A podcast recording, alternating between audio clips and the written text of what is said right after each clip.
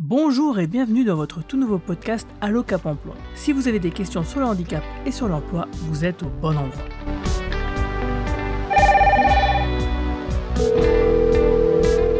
Allô, ici votre Cap Emploi, bonjour. Bonjour à tous, c'est Guillaume. Aujourd'hui, on va parler santé et prévention. En effet, dans quasiment tous les corps de métier, un souci très particulier guette les salariés. Il s'agit des troubles musculo-squelettiques qui sont des maladies qui touchent les articulations, les muscles et les tendons.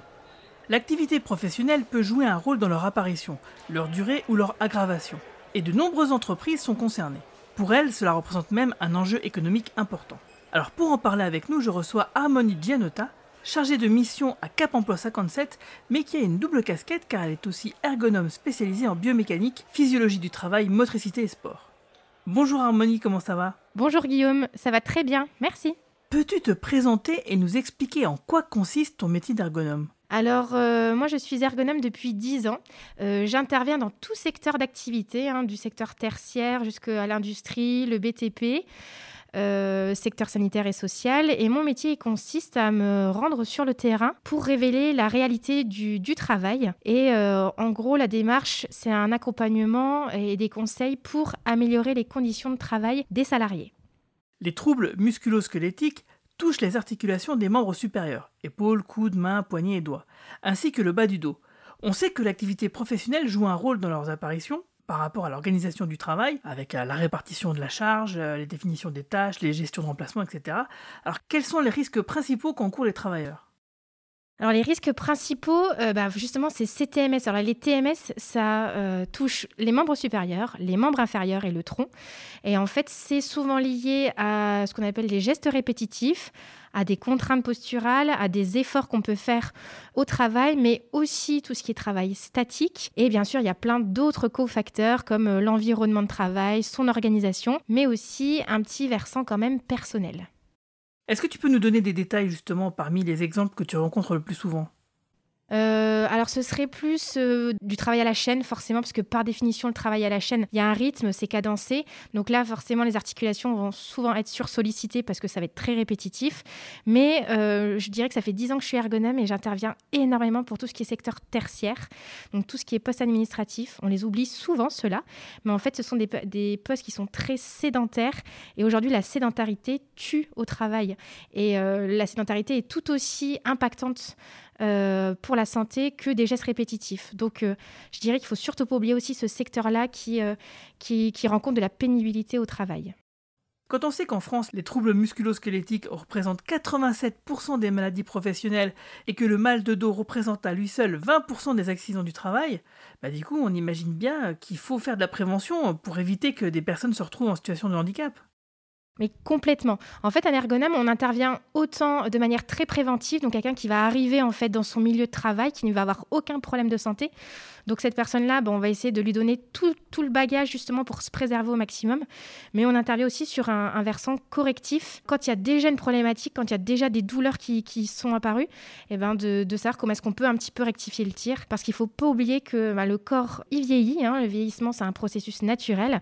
Donc toute personne qui est au travail, peut aggraver sa santé si ben, elle ne fait pas attention forcément à ses gestes, à ses postures, à son organisation de travail. Donc je dirais qu'à tout niveau, un ergonome peut intervenir.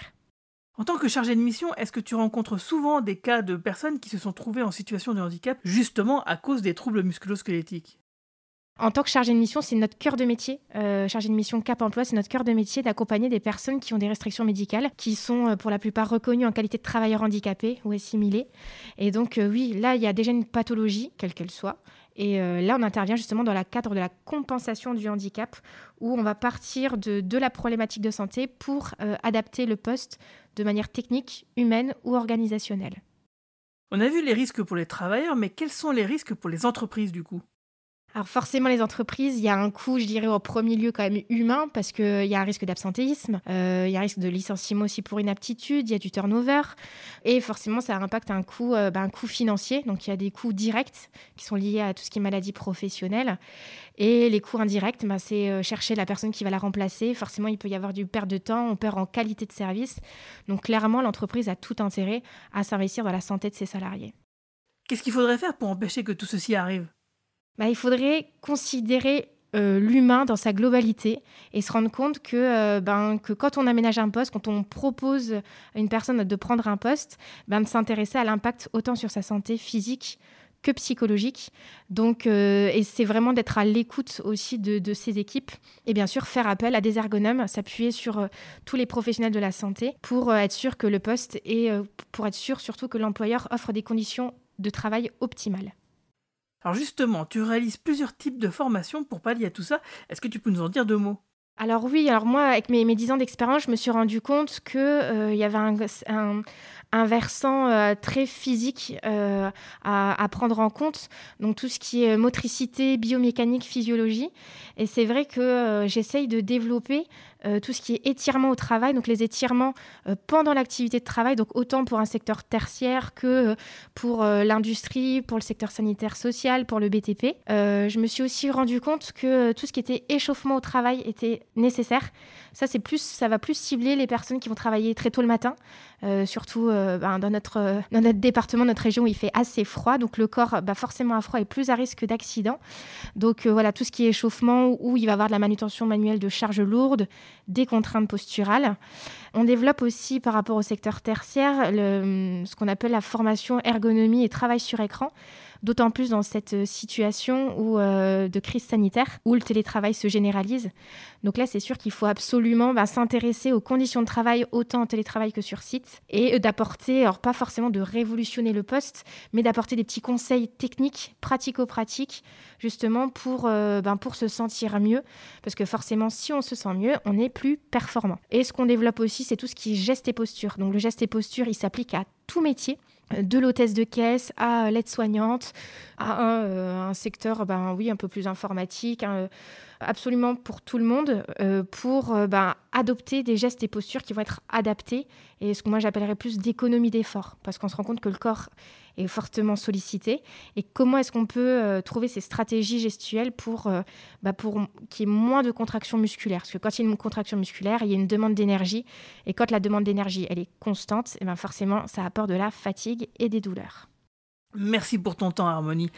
Toutes ces formations et davantage d'informations sont disponibles sur le site internet formatpresta57.fr ou sur le site de Pyramide Est. Au revoir, à bientôt et merci de nous écouter de plus en plus nombreux, notamment sur la station de radio Mosellane RPL. Merci, au revoir Guillaume.